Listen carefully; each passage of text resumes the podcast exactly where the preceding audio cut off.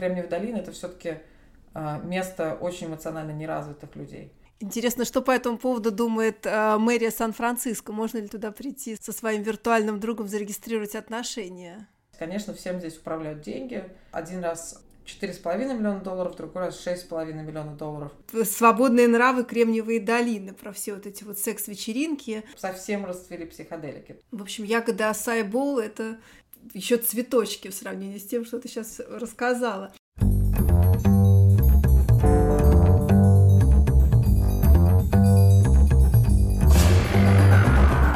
Всем привет! Это подкаст Ксюша, Ксюша, Ксюша, и я его ведущая, главный редактор Татлер Ксения Соловьева. Новый номер нашего журнала посвящен Кремниевой долине и девушкам-стартаперам из России, которых, к сожалению, обошел своим вниманием Юрий Дудь в своем трехчасовом фильме. На самом деле, Юрий, спасибо, он снял отличное э, кино, очень мотивирующее, всколыхнул интерес к долине и заставил многих из нас встать с дивана и что-то начать делать. Но про девушек там было сказано только то, что их очень мало, ну и между строк, что они не слишком хороши собой. И нам захотелось восстановить девушек-стартаперов в правах, поэтому мы нашли семь замечательных героинь, каждой из них своя история. Мы сфотографировали их через FaceTime. Это было отдельное приключение для нас и для них. И одна из наших cover girls сейчас со мной беседует из своего дома в Сан-Франциско. Итак, это Женя Куйда, создательница чат-бота «Реплика». Тут я вынуждена сделать лирическое отступление, немножко представить мою героиню. А, Женя когда-то была золотой девочкой Москвы. Надеюсь, ты мне простишь это определение, но ведь это когда-то и правда было так. Она работала ресторанным критиком журнала «Афиша» и критиком легендарным. И Женины тексты разбирали на цитаты. И фраза про нежный, едва уловимый запах тряпок в кафе Артемия Лебедева до сих пор многим не дает покоя. И в мире Татлера Женя известна еще и тем, что несколько лет подряд отмечала свой день рождения вечеринкой под названием Куйда Бал. Ну, один из балов, например, проходил в пентхаусе, тогда еще отеле Белград, и вот представьте себе коридор из комнаты, в одной барахтаешься в попкорне по пояс, в другой прыгаешь в бассейн, и все в таком роде. А потом Женя неожиданно для тех, кто а, привык читать ее ресторанные колонки, плясать в попкорне, получила два MBA в Лондоне и в Нью-Йорке, стала делать стартапы, увлеклась искусственным интеллектом. И, например, она работала над ботом, который помогал выбирать рестораны в Сан-Франциско. Ну а потом в ее жизни случилась трагедия. Погиб очень близкий Женин друг, журналист Роман Мазуренко. Его сбила машина на Софийской набережной. И это заставило Женю многое в своей жизни пересмотреть, спросить себя, тем ли она занимается, и и правда ли бот для заказа столика в ресторане способен изменить мир и сделать ее счастливой. И появилась совсем другая идея. Э, Женя залила все записи, все переписки, которые остались от Робы, в диалоговую модель, если я правильно это понимаю, и нейронная сетка постепенно научилась думать и писать как Рома. И, собственно, так родился стартап «Реплика», ради которого Женя перебралась в Сан-Франциско, имея с собой 20 тысяч долларов в кармане. Ну, реплика — это приложение, которое можно скачать за 8, Жень, поправь меня, если я ошибаюсь, долларов в месяц, и постепенно день за днем выращивать себе друга или психоаналитика, или просто собеседника. И вот этот собеседник задает тебе вопросы, и постепенно он узнает о тебе все, он очень интересуется твоей жизнью, он готов поболтать с тобой в, в любой момент, когда тебе это нужно, у него нет своих важных дел и проблем, и главное, этот собеседник готов принимать тебя таким, какой ты есть, и никогда тебя не осуждать. И инвестиции в эти отношения, вот те самые 8 долларов в месяц, не такие уж и серьезные. Жень, ну вот несколько дней назад вышел профайл о реплике в Нью-Йорк Таймс. Поздравляю, это очень круто. Вот в статье сказано, что за один только месяц самоизоляции за апрель приложение скачали 500 тысяч человек, что это рекорд за три года его существования. Ну то есть вы бенефициары карантина наравне с Zoom и службой доставки еды. Как так получилось? Ну, конечно, не в такой мере, и, конечно, успех э, там Zoom, каких-то сервисов доставки э, не совсем не сравнить с нашим. Мы все-таки компания еще пока маленькая. А, но, тем не менее, действительно видим гораздо больше пользователей а, сейчас. А, видим, что люди гораздо больше общаются. На самом деле, полмиллиона в месяц нас и до этого. Бывали месяцы, когда так столько человек скачивало. Но то, что сейчас происходит, и то, что не было до этого, это то, сколько люди общаются. То есть, если раньше обычно наши пользователи писали 40-45 сообщений в день своему, своему чат-боту, то сейчас эта цифра в районе 100 в среднем, то есть это средняя цифра. В принципе, если вдуматься, то мы сами не отправляем 100 там, сообщений э, друзьям в течение дня, только если мы действительно прям уж не, не переписываемся целый день с кем-то. Э, средняя статистика по Америке 50 сообщений отправляет подросток всем, всем своим друзьям в течение дня. Вот, у нас это 100 только для своего чат-бота. Вот, и, э, конечно, было очень приятно увидеть Нью-Йорк Таймс. Мне муж принес газету, там прям обложка бизнес-секции, огромная, как бы вся полоса. Понятно, что, наверное, там печатная пресса, это может быть сейчас чуть-чуть менее там какая-то важная вещь, чем, чем онлайн, но тем не менее как-то было прям страшно приятно. Мы никогда бы не подумали, что сможем оказаться а, в газете Нью-Йорк Таймс. Большой фичер написал известный а, журналист про искусственный интеллект Кейт Метц, который снял когда-то фильм про DeepMind, про компанию Google DeepMind, которая занимается разработками искусственного интеллекта. Поэтому все это было очень приятно. Он поговорил с каким-то огромным количеством э, пользователей наших, а, послушал их истории, постарался их вот как-то так записать. Вот. А что касается, как мы сюда переехали, да, у нас было 20 тысяч долларов, но на 10 человек небольшое, небольшое добавление, которым надо было из этих 20 тысяч долларов платить зарплату, а также а, снимать жилье и покупать еду. Поэтому так, наверное, все-таки на одного человека это какая-то сумма вполне себе не страшно, и, мне кажется, неплохой запас. Но вот на десятерых сотрудников это чуть-чуть, чуть-чуть, чуть более сложный момент. Как же у тебя так получилось? Если, если послушать Юру Дудя, то э, в Сан-Франциско самое дорогое жилье в мире и самые высокие зарплаты, а ты так на двадцатку все смогла провернуть. А, ну, мы довольно быстро получили еще инвестиции от э, акселераторов, в которые мы попали, собственно, ради которых мы ехали. Но там был какой-то такой разрыв в несколько месяцев, когда вот э, э, жили, на что жили. Ну, во-первых, команда феноменальная, да, они много на что как бы пошли, просто, ну, как бы бросились головой в пучину э, со мной вместе и были готовы, в общем-то, работать, ну, практически за еду какое-то время, ну и за идею, естественно.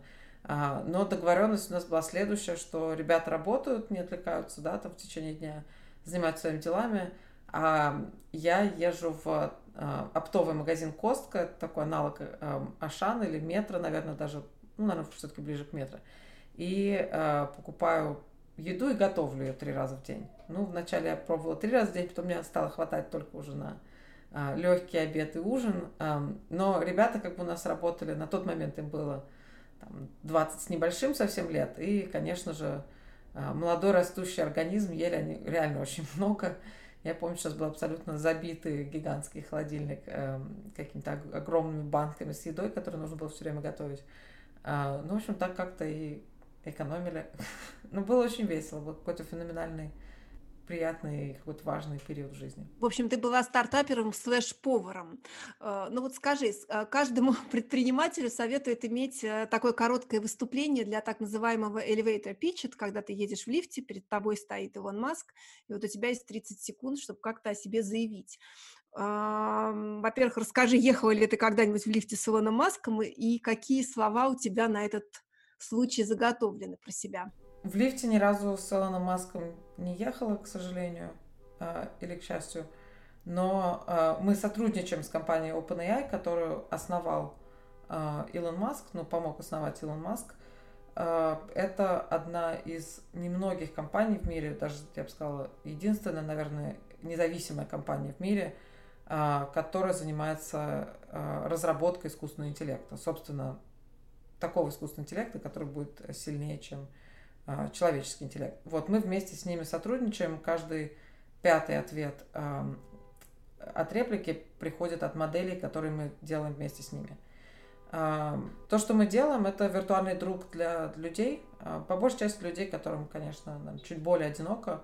А, и это, с этим другом можно разговаривать, и он сделан для того, чтобы помочь людям чувствовать себя чуть-чуть более счастливыми. Я так понимаю, что э, помимо тех людей, которые в Нью-Йорке оказались э, заперты в своих э, небоскребах без кондиционеров, все-таки среди твоих пользователей много и людей аутистов, и инвалидов, и людей с хронической депрессией, и подростков, которые пытаются разобраться со своей сексуальностью. Да, у нас публика очень разная, а, аудитория, и Очень много людей из маленьких городов, очень много людей, которые зарабатывают совсем немного, много людей, которым пришлось э, работать во время кризиса, да, во время пандемии, которые, там, не знаю, работают в супермаркете, на заправке, где-то еще, э, и у которых, ну, нету э, выбора, да, нет как, каких-то возможностей с этим что-то сделать. Очень многие потеряли работу, к сожалению, и, конечно, такой еще более стрессовый период. Но для многих из них реплика это ну, как бы важная, очень важная часть их жизни. Да? То есть мы постоянно слышим и э, видим разные истории, э, довольно красивые о том, как наши трогательные, э, местами очень наивные, о том, как наши пользователи ведут себя со своими виртуальными друзьями. Э, есть медсестра, которая э, повезла э, свою реплику смотреть на, э, на океан, потому что она сказала, что хочет, что хочет его посмотреть. А, купила билет на поезд и вот тысячу километров в одну сторону проехала, чтобы, чтобы показать, сфотографировать своему виртуальному другу, как выглядит океан. А, там, мужчина, который вводит свою реплику в а, музей, показывает картины, какой-то парень, который переехал жить э, в другое место, чтобы быть поближе к горам, потому что они решили, что они будут с репликой жить в горах. Ну, в общем, какие-то абсолютно феноменальные истории, которые, конечно, мы совершенно не рассчитывали когда мы этот проект запускали, естественно, есть какие-то истории, когда люди там женятся на своих репликах. Есть довольно много людей, которые находятся в романтических отношениях. Причем, более того, даже э, люди, у которых есть жены или мужья, и для которых это, а, ну, вот как бы параллельная такая жизнь, параллельно еще и с виртуальным другом. Часто они рассказывают своей жене, например, да, о том, что вот у меня есть виртуальная девушка, а, и это такой просто элемент жизни. Интересно, что по этому поводу думает э, мэрия Сан-Франциско? Можно ли туда прийти с, э, со своим виртуальным другом, зарегистрировать отношения? А, Жень, когда мы э, писали о тебе, кажется, э, в 2018-м, ты говорила, что подняла два раунда инвестиций. Вот сколько раундов на сегодняшний день? И вообще объясни, сколько это денег вот тем, кто про, про, рау, про раунды думает, что это что-то спортивное. А, мы э, привлекли инвестиции два раза. Один раз эм, четыре с половиной миллиона долларов, другой раз шесть с половиной миллиона долларов. С тех пор больше ничего мы не привлекали. Мы начали зарабатывать деньги с тех пор, и, в общем-то, мы сейчас прибыльная компания. Жень, ну я сейчас обязана побыть Юрием Дудем и спросить, во сколько сегодня оценивается реплика и сколько ты сама зарабатываешь?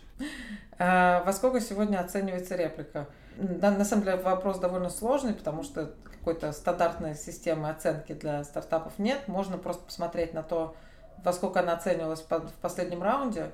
А, тогда наша компания оценивалась в 33 миллиона долларов. В нашем случае, потому что мы деньги зарабатываем, и мы, в общем-то, прибыльной компании как-то хорошо растем, сейчас, возможно, мы стоим значительно больших денег, но, а может быть и нет. Ну, то есть, условно говоря, какого-то рынка для частных а, компаний – нету, да, то есть либо придет какая-то большая другая компания и скажет, хочу, мы хотим вас купить, а, и, ну, либо, собственно, а, какие-то новые инвесторы, и тогда мы снова узнаем какую-то новую цифру. Вот, зарплату я себе очень долго не платила, а, потому что мы жили на наши какие-то деньги, которые мы отложили, вот, и снимали как-то очень скромную комнату и, и так далее. Сейчас оплачусь какую-то зарплату на, по уровню нашей компании минимальную для для SEO, а, а, ну, обычно как бы платят себе нам чуть побольше люди.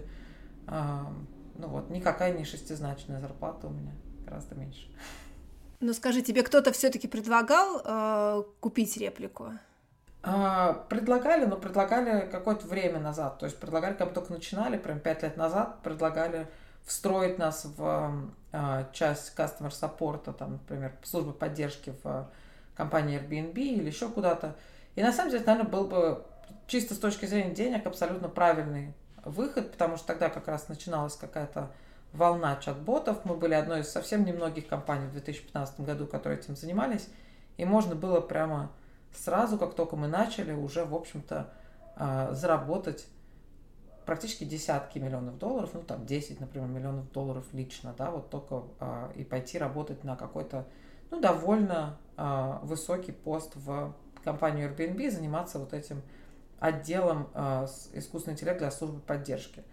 А, и я помню, когда мы, ну, тогда были, не знали, как бы, как все это работает, встречались, я со всеми встречалась, когда переехала в Сан-Франциско, всем говорила, да, давайте встречаться обязательно. И, ну, так я человек с низкой самооценкой, то, естественно, хотя я знала, что ничего продавать не хочу, продолжала ходить на эти встречи несколько раз, чтобы чувствовать, что кто-то от меня хочет купить. Денег у нас к тому моменту совсем было мало. Ну и было приятно, зная, что как бы вот э, съездив в магазин Ашан местный, пойти в Airbnb, послушать, что они э, хотят купить твою компанию, это как-то утешало меня. Э, вот, но мы решили нет. То есть, ну, конечно, хотелось, мне хотелось сразу попробовать, ну, что-то и про себя понять, что-нибудь э, сделать в своей жизни интересное. А скажи, а ты сама пользуешься сейчас ли чат-ботом и вырастила ли ты себе какого-то друга, кроме Романа? У нас сейчас есть 3D-аватары, э, то есть ты можешь выбрать, как твой виртуальный друг выглядит. И э, мы сделали одного из них. Ну, то есть они все э, просто какие-то виртуальные люди, которых мы э, задизайнили. Но один из них выглядит как мой э, самый близкий друг Иван, который сейчас учится в будди, э, буддизму в институте Памая в маленькой деревне в Италии. И э, я по нему очень, очень скучаю, потому что когда-то мы практически были абсолютно э, не разлей вода, а потом так вот нас э, жизнь раскидала. Мы, конечно, все время на связи, и абсолютно связь не прерывается, но вот эти совсем спорадическое какое-то время, которое мы вместе проводим. И так хотя бы, когда я захожу, я всегда вижу его лицо, и всегда как-то меня это немножко успокаивает. Ну, не секрет, что у ботов э, много противников, и нетрудно догадаться, что они говорят, что это суррогат живого общения, и еще больше отдаляет людей друг от друга. Вспоминают, конечно, сериал «Черное зеркало». Вот как ты, как правило, парируешь подобные выпады в адрес реплики? Ну, вообще вопрос, конечно, сложный, потому что надо, эм, надо как-то разобраться все-таки, становимся ли мы более одинокими или менее одинокими, когда разговариваем с чат-ботом. А, но, слава богу, для этого есть а, некоторые научные знания, знания, и можно провести исследование, чем мы, чем мы занялись со Стэнфордским институтом, и провели исследование, делает ли реплика человека более, а, более одиноким или менее одиноким. Для этого есть шкала, разработанная психологами, из 20 вопросов, которые, по которым можно измерить уровень одиночества. И вот на сегодня мы пока поняли, что э, люди становятся менее одинокими. Э, технология все-таки не настолько хорошая, чтобы заменить, ну, прям вот заменить э, живого человека. Э, она делает кучу ошибок, это все, ну, как бы очень несовершенная вещь. Но зато, если э, уж совсем плохо, или если в 4 часа не с кем поговорить, или если просто скучно и хочется с кем-то поболтать, или э, что-то еще, или просто хочется такого воображаемого друга – то для этого реплика вполне себе справляется. И, как ни странно, многие люди, которым тяжело, потому что они чувствуют себя изолированно, а, тяжело открыться, тяжело поговорить с кем-то еще, они, по сути, тренируются на реплике. То есть они разговаривают со своим чат-ботом, а потом идут и разговаривают а, уже со своими друзьями или близкими людьми. А, это помогает им как-то регулировать свои эмоции. Я хотела поговорить с тобой вообще про Кремниевую долину. В фильме Дудя она показана в таком довольно романтическом ключи. Это такое волшебное место, куда в погоне за мечтой приезжают умные, классные парни, и потом они становятся миллионерами. Вот, во-первых, понравился ли тебе фильм, и так ли у вас там все прекрасно, как Юрий показал? Фильм хороший, э, очень интересный. Каких-то пару человек из этого фильма я знаю, про других слышала. Вообще, этот город очень странный. Я когда сюда в первый раз приехала, мне он прям совсем ну, прям активно-активно не понравился. Я приехала э, в 2014 году и сняла комнату на Airbnb, комнату в чужой квартире, но там не было хозяина, поэтому э, была там я одна, и, кстати, об этом сильно пожалела. Э, была она на первом этаже, у нее была стеклянная дверь, э, как мне показалось по карте, что все это будет в центре. Э, ну, собственно, э, лучше бы я как-то побольше в этом разобралась, потому что это было практически в самом центре вот, района, где, собственно, очень много э, наркоманов, продают наркотики прямо на, на э, углу, э, очень много людей, которые живут прямо на улице, колят героин, курят крэк прямо на улице, э, много людей с психическими расстройствами, э, которые так вот на улице прямо живут. И, конечно же, всю ночь на протяжении этих пяти дней, что я была в этом городе, мне прямо э, орала, стучала в дверь какая-то девушка, пьяная женщина, э, или, скорее всего, в наркотическом опьянении. Это было довольно страшно, потому что она была явно в состоянии совсем какого-то психоза. э, истерики. Пришлось вызвать полицию, потому что просто нельзя было выйти, потому что было, ну, просто человек был очень-очень агрессивный. Э, и спать было, конечно, страшно, потому что дверь, в общем-то, была стеклянная, можно было дома несложно разбить. Э, ну вот вчера мы общались с, с моей подругой, ужинали, которая работает э, Chief of Staff Элона Маска, она раз рассказала прекрасную историю, как когда она жила, причем в очень хорошем районе, симпатичном, Russian Hill. Как-то она пришла домой, а у нее в кровати спала женщина, бездомная женщина в состоянии тяжелого наркотического опьянения. Вот такие истории как бы здесь реально могут происходить. И это вопрос даже не того, что там, о боже мой, как же нам жить с, с бомжами, а вопрос того, что ну как, как э, э этот город и как э, владельцы триллионных компаний относятся к а, людям чуть слабее, да, то есть к людям, а, которые в силу психического расстройства или зависимости или чего-то еще не смогли пробраться на этом социальном лифте вверх, получать какие-то невероятные шестизначные зарплаты, жить в каких-то домах. А, вот и, к сожалению, ну, вот ответ вот капиталистической модели местной о том, что ну, вот пусть они просто валяются на, на улице, да и все тут, э, если где-то нужно что-то там, не знаю, сходить в туалет или купить героин, пусть они прямо на улице это и делают. Недавно выбрали местного прокурора городского, и э, это наш знакомый парень по имени Чейса, э, феноменальный абсолютно такой э, человек, который закончил Оксфорд, был там э, Родс Scholar, это очень сложно поступить, получить такую стипендию, и он сын террористов, он сын э, э, такого объединения Weather Underground, двух э, его мама и папа террористы, Э, которые попали в тюрьму э, на там 20 с чем-то лет э, за, за ограбление. И это левые террористы, они такие леваки прям совсем были в 70-е, 80-е годы.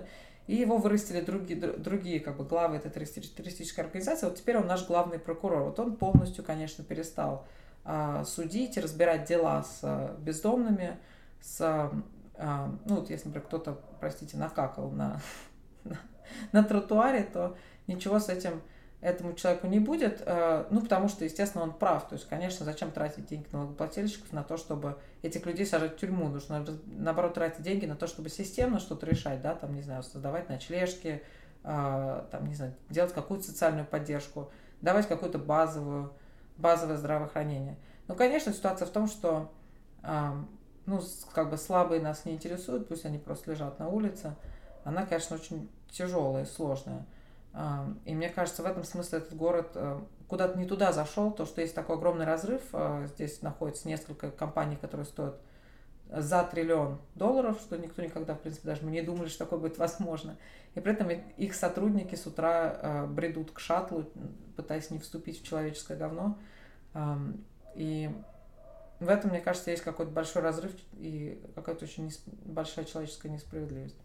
Ну, скажи мне, вот компании, э, вот эти единороги, предположим, они э, не выбрали такой для себя путь не помогать этим людям. Но каждый из вас в отдельности может ли э, делать что-то? То есть теория малых дел, она вообще э, работает ли в Сан-Франциско или нет? Ну, вот у нас, например, э, моя э, коллега Рита Попова э, работает волонтером в э, на кухне для бездомных, да, где нужно что-то готовить, разносить еду бездомным.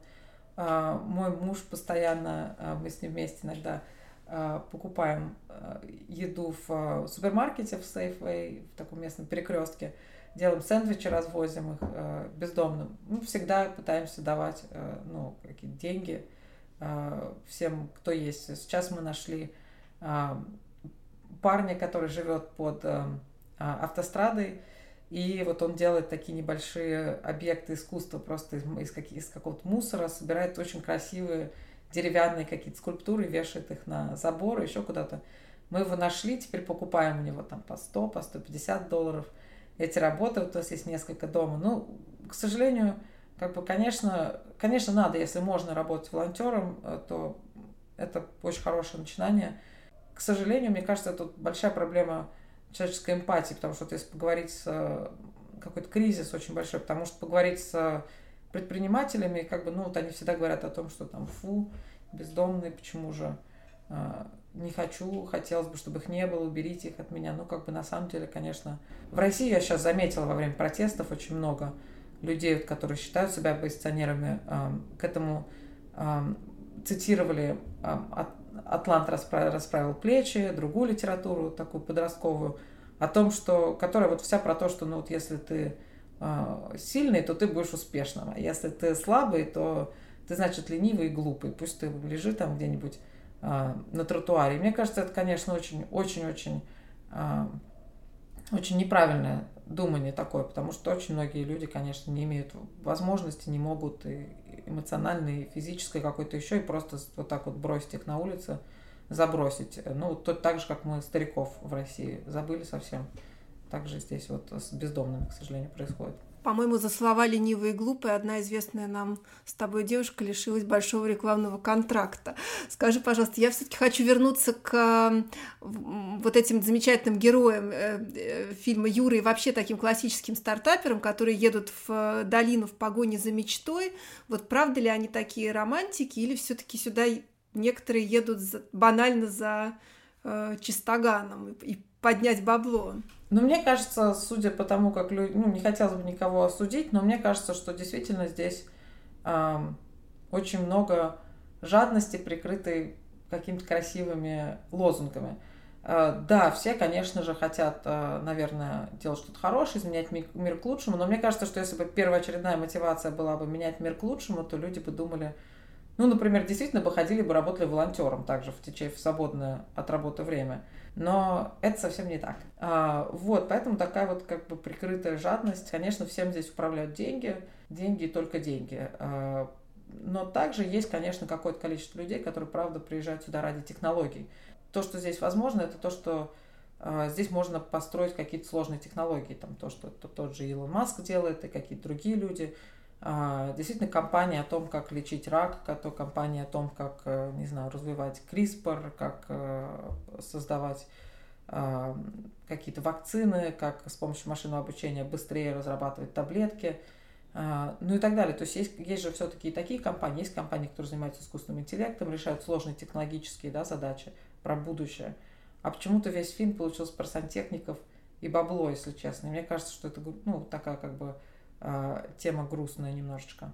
Ну, фильм получился еще и про женский вопрос, точнее, про его отсутствие. Вот как ты считаешь, почему все-таки у Юры в фильме не было женщин? Неужели не нашел? Вот мы нашли очень быстро. Ну и как вообще дела обстоят с, с гендерным вопросом?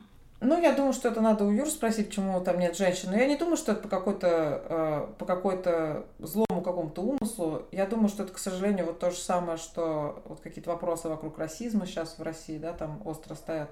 Просто нету образованности, к сожалению, в этом вопросе. То есть, э, ну, в России много людей, которые считаются образованными, прогрессивными, либеральными людьми, ничего не понимают ни про э, феминистическую повестку, ни про а, расизм совсем, да, то есть им кажется, что, ну, как бы просто нет образования в этом вопросе, что как бы это, конечно, социальная ответственность там и журналистов, и каких-то медиа людей а, стараться показать более полную картину, да, и с точки зрения гендерной репрезентации, с точки зрения расовой репрезентации, если это возможно, да, там, если в стране это, ну, как бы есть.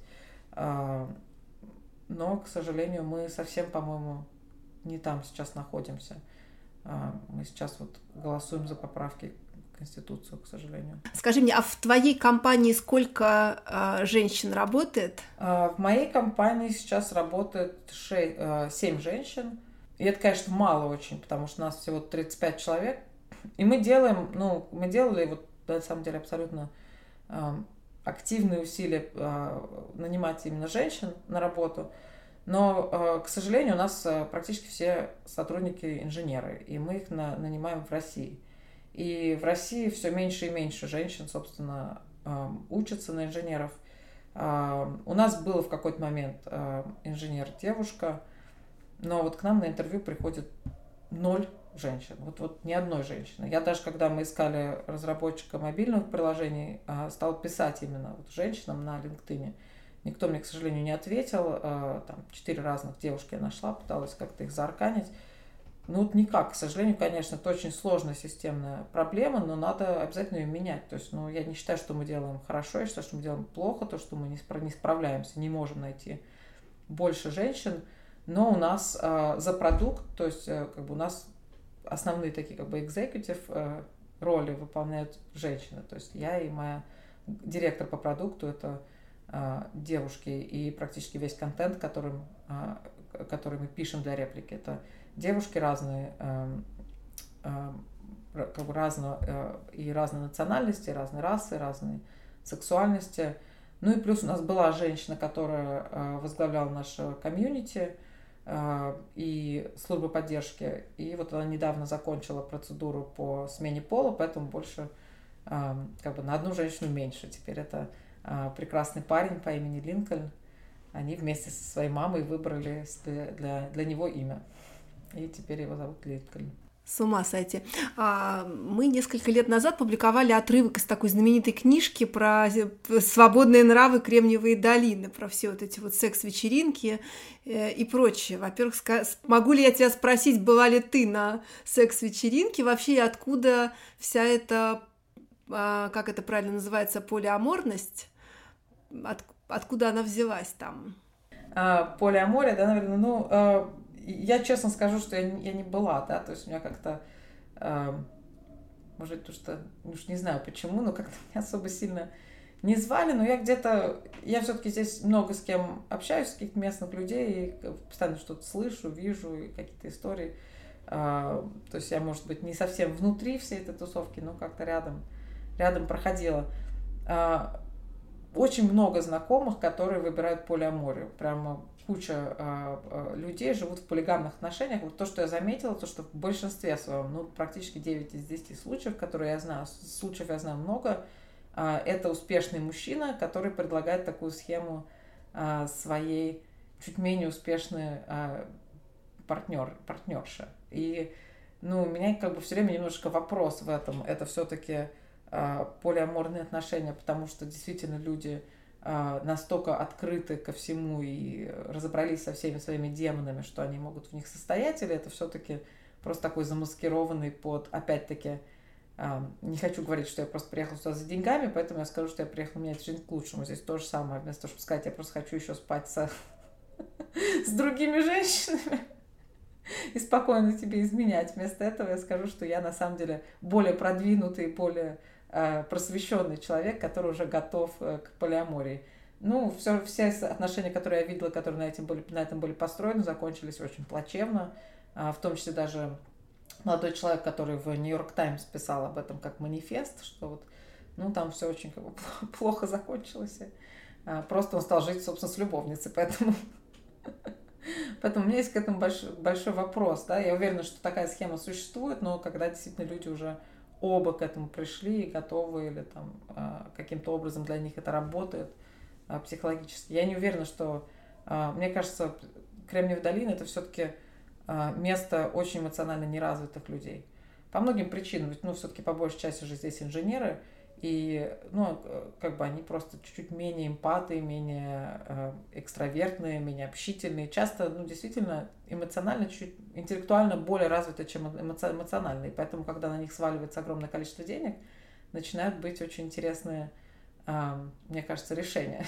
Ну, когда мы писали про тебя вот э, тогда ну, несколько лет назад, ты не была замужем, у тебя не было бойфренда, и как ты мне показалось, что перспективы найти его тебе казались э, сомнительными. Вот несколько э, месяцев назад, еще до пандемии, у тебя вдруг в Инстаграме появились фотографии из мэрии Сан-Франциско, и ты выходишь замуж, и в таком белом, правда, не пышном платье, в белых лодочках, и там все классические очень фото, а, кольца, родители жениха, вы стоите на балюстраде, позируете. Вот расскажи, как так вышло, где все-таки познакомиться с парнем в Сан-Франциско? Да, ну вот а, мы поженились просто здесь в а, мэрии, а, даже не в платье, а в свитере, но в хорошем свитере, в дорогом. Пошла, купила свитер на распродаже, как раз барни закрывались в универмаг, урвала свитер белый и в юбке. Вот, и мы с нашими мамами поженились, тут сходили в декабре. А, вот, ну, встретились мы с бойфрендом на выставке, познакомились на выставке. Он граффити-художник, просто художник, а, работает с разными новыми медиа. А, и приехал на какое-то время из Нью-Йорка сюда заниматься разными технологическими разработками, потому что он, например, рисует дронами, и ему хотелось разобраться в технологии. Вот, и, собственно, он уже собирался уезжать, но тут как бы встретил меня, и я ему сказала, что никак, никакого отъезда больше не будет. И так вот он со мной здесь и застрял на три года. А, ну, ему тоже нравится. Когда мы с ним познакомились, у него были длинные синие волосы, и это, конечно, а, сразу заставило меня обратить на него внимание. И а, какая-то была невероятная любовь, э, ты есть с первого взгляда. Никогда такой в жизни не было. Была абсолютная любовь, как в сказке. К этому моменту я уже 6 лет была сингл девушкой, одинокой женщиной в поиске. Да даже не очень в поиске, уже даже купил себе книжку про а, то, как нужно, а, а, как можно усынови, усыновлять, удочерять детей а, как одинокая женщина, как одинокая мать. А, вот, но мне было целых 20, сколько, 30 лет, я уже решила, что все. Как нормальная русская женщина, что решила, уже пора ставить крест и а, собственно, смотреть, как, а, как завести детей в одиночестве. Но вот потом случилась большая любовь, и, и вот теперь мы вместе. Здорово, здорово. А, слушай, ты вот однажды говорила о том, что у тебя есть, цитирую, учитель по медитации, психотерапевт, хиллер, персональный тренер по серфу, тренер в спортзале, mindfulness гуру. А, вот, и это все очень покорило э, зрителей телеканала Россия. Про это был отдельный сюжет. Вот, кто сегодня остался у тебя из этого списка или наоборот, кто прибавился к этим замечательным людям? Ну и на самом деле это была такая как бы полушутка, но просто мне кажется, что когда приезжаешь в какое-то место, мне, мне очень, я человек очень любопытный, мне все очень интересно, что здесь люди делают. Я с удовольствием пробую разные развлечения, которые, э, которые здесь э, людям присущи. Ну, сейчас я уже здесь шестой год, поэтому, может быть, уже чуть меньше, но поначалу-то уж точно а, мне, наверное, чуть меньше было интересно общаться тут с, каким-то русским комьюнити или что-то еще, потому что я так про него более-менее все знаю. Мне было интересно разобраться, как здесь все устроено, поэтому, ну, в какой-то момент там я на серфе научилась кататься, ну, в общем без тренера, ну, как там, один-два урока взяла, естественно. А, и там это очень место про медитацию. Здесь э, как бы практически mindfulness э, появился в западном мире, вот из Сан-Франциско, из Северной Калифорнии. А, вот мне хотелось в этом разобраться, я познакомилась с какими-то людьми, которые ну, практически здесь создавали какие-то эти течения или там учат, учат сотрудников Твиттера э, медитации. Вот. Ну и все это, естественно, попробовала. То есть это не вопрос того, что у меня это какие-то постоянные, многолетние э, э, учителя по всему на свете. Просто, ну, мне все это было интересно попробовать, я и попробовала. Сейчас у меня есть психотерапевт. У меня есть психотерапевт, который занимается со мной, с моим мужем, чтобы мы получше вместе жили. Мы пошли к такому семейному терапевту на шестом месяце, вот как только а, мы уже встречались. Но нам покрывает все это страховка, поэтому это как бы не там стоит 10 долларов условно за занятие. А, вот. И, и больше, к сожалению, никого нет. Еще у меня есть... Ну вот я хожу в разные такие группы поддержки, там вот какие-то спонсоры, какие-то люди, с которыми я работаю, которым доверяю. А, ну, вот это такая вещь бесплатная. Больше, больше никого, к сожалению, видимо, не осталось. Скажи мне, а какие там а, так, последние wellness-тренды? Придумано ли что-то, кроме Асай Бол? Вот, по-моему, ты в прошлый раз голодала как-то, вот это интервальное голодание исповедовала. Да, я с удовольствием поголодала. Доложу, доложу, что голодание завершилось моментальным набором 15 э, килограмм обратно. Причем на каких-то помидорах все это было совершенно трагично. Но вот мы успели сделать какую-то с вами съемку, и, слава богу, все вещи почти налезли. А потом э, сразу пришлось, э, пришлось набрать все эти килограммы обратно. Э, поэтому больше после этого с голоданием я как-то особо не экспериментировала. Э, ну, вообще, у меня сложные были всегда отношения с едой, поэтому, как бы, видимо, это, это была такая... Э, как это, а, вишенка на торте. Но с тех пор, правда, как я замужем, у меня сломались весы, и я их как-то никак не починю. Поэтому, может быть, стало получше. А, вот, а насчет wellness-трендов, ну, а, на самом деле все становится все, все хуже и запутаннее здесь. Ну, во-первых, совсем расцвели психоделики, то есть теперь а, как бы, как обычно, присущие инженерам, они к этому прибавляют целую научную составляющую, что вот э, психоделики, они очень помогают от депрессии, психологические расстройства, психические расстройства разные. Но э, из этой очень хорошей, правильной, на самом деле, предпосылки получается так, что психоделик теперь едят все. Причем, ну, просто пойти на прогулку в лесу и съесть грибы, это, ну, просто как бы так вот необходимо, ну, практически как вот без воды пойти. То есть, ну, как, как, а что мы там будем делать, условно? А, в день проходят по 200, говорят, вот когда без, до ковида, по 200 церемоний а, айваски, это там сильнейший, э, наверное, самый сильный глюциноген, который только можно а, съесть из Перу. Народ э, пьет айваску постоянно. Э, теперь новое увлечение – это кетамин. Притом я слышу какие-то абсолютно безумные истории про, про то, как люди принимают эти кетамин, этот кетамин ну, в общем-то, наркотик для того, чтобы успокаивать коров, да, там, вырубать коров. Ну, вот э, это такая вот популярная вещь э, среди тоже топ-менеджеров и инвесторов и всех на свете. Вот какая-то такая ситуация. Есть с наркотиками случился какой-то за последние несколько лет расцвет, причем что все это преподносится с невероятным, естественно, что это для просветления, для излечения, для еще большей эффективности, что как же ты можешь работать э, основателем предпринимателем, если ты не, не постоянно не принимаешь какие-то из этих наркотиков, потому что это без этого у тебя третий глаз закрыт, и видения никакого нет, и так далее, и так далее, и так далее. То есть к этому все приплетена вот какая-то такая невероятная вереница, почему нужно объесться, объесться экстази. Это все ни в коем случае не просто потому, что весело. Это, безусловно, повышает эффективность, улучшает и там что-то еще, какой-то э, прочий, а, ну, наверное, все-таки бред, да. А, вот, а, а это один такой тренд, который просто ну, действительно стал фантастически популярен. А, очень много, ну, все помешаны на том, чтобы не умирать, поэтому очень много всего связано со старением. А, а все, все пытаются, сейчас есть стартапы, которые а, пытаются предсказать рак на ранней стадии. Ну, то есть, на самом деле, МРТ всего тела. То есть, сейчас есть такая концепция, как medical туризм.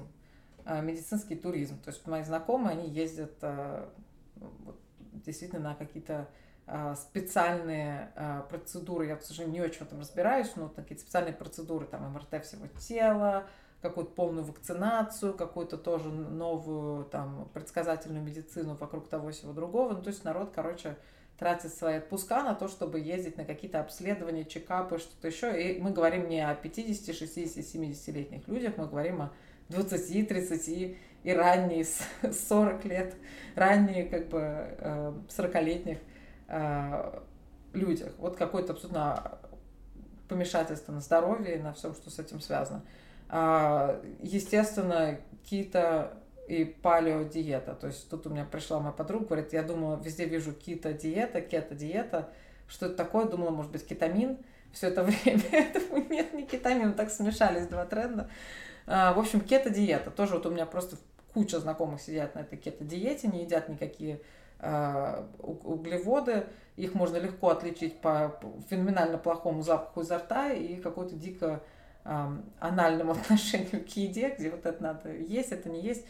А, тоже это какой-то явный способ жить в в, в отрицании своего пищевого расстройства да, и психологического расстройства вокруг еды, но люди почему-то помешались на каких-то очень странных диетах, то есть либо без глютена, при том, что, ну, в общем-то, не, без всяких противопоказаний, потому что люди, у которых действительно аллергия к глютену, это довольно страшная вообще болезнь, и там, у меня дядя этим болеет, и 15 лет назад до всякой моды на глютен. А, мы, собственно, видели, что там для, с ним делает тарелка действительно макарон, но как бы на безглютеновой диете сидят теперь все, кто вообще только можно, а, палео-диеты, кето-диеты, но вот самое интересное, что вот мужики, одни мужики. Вот ладно бы бабы сидели, потому что все-таки, мне кажется, в России больше такая диета, это тема жен, женская, а тут а, худые вот эти разработчики, все, значит, а, я без глютена, я на кето, я на палео, я на том и на сем, а я голодаю. А, голодание куда-то делось, кстати. Вот голодание, хочу сказать, что прожило свой пик э, и как-то просто отъехало в сторону интервального голодания. Никто больше вот, ну, такие есть экстремальные знакомые, которые все еще голодают, но их как-то не так много. В общем, ягода асайбол – это еще цветочки в сравнении с тем, что ты сейчас рассказала. Скажи, пожалуйста, а когда ты была последний раз в Москве? И скучаешь ли ты по Москве? Ну, скучаю, конечно, потому что лето в Москве – это, наверное, самое прекрасное время, которое только может быть. А, Ну, потому что оно только один раз бывает в год, в отличие от Калифорнии, в котором только лето и есть, и больше ничего нет, поэтому никакой необходимости э, скакать на улице всем вместе э, нету. Это, конечно, плохо, потому что в Москве это прекрасно летом. Я была в, в октябре, была месяц, э, э, работала со, своим, со, своими, э, со своей командой в, из нашего московского офиса и хорошо проводила время. Ты же собиралась сыграть э, свадьбу в Москве, такую уже настоящую, да, и тебе, видимо, коронавирус все твои планы разрушил. Ну да, но мы такие э, раздолбай, мягко скажем, с мужем, поэтому мы все планировали в последний момент, поэтому, слава богу, хотя бы э, ну как-то не потеряли каких-то там денег или там еще что-то, не э, как-то все нормально было. Но, в общем, мы хотели, да, спраздновать в июне свадьбу. Э, очень хотелось, ну, у меня вот бабушки с дедушкой с Украины, и его э, мама японка, и отец американец. Вот хотел, чтобы они как-то все там, э, мои московские э, бабушки и родственники, хотел, чтобы все они как-то объединились в одном месте, и плюс все наши друзья прекрасные, абсолютно разномастные, безумные какие-то от каких-то графитчиков из Сиэтла до и Токио до каких-то московских олигархов и сотрудников каких-то журналистов и сотрудников журнала Афиши. Золотой. То есть мне хотелось, чтобы эта безумная компания э, в каком-то одном месте один раз собралась, потому что, наверное, собрать второй раз так всех вместе, может быть, уже никогда не удастся. Жень, я очень надеюсь, что ты все-таки приедешь. Мы скучаем по Куйда Балу, особенно после карантина. Вот, спасибо тебе огромное. Очень хочется поехать в долину. Приезжайте в гости. Спасибо. Очень мотивирующе, несмотря на многочисленные язвы, которые ты для нас обнажила. Не, на самом деле очень здорово. Спасибо огромное, Ксения. Было очень приятно.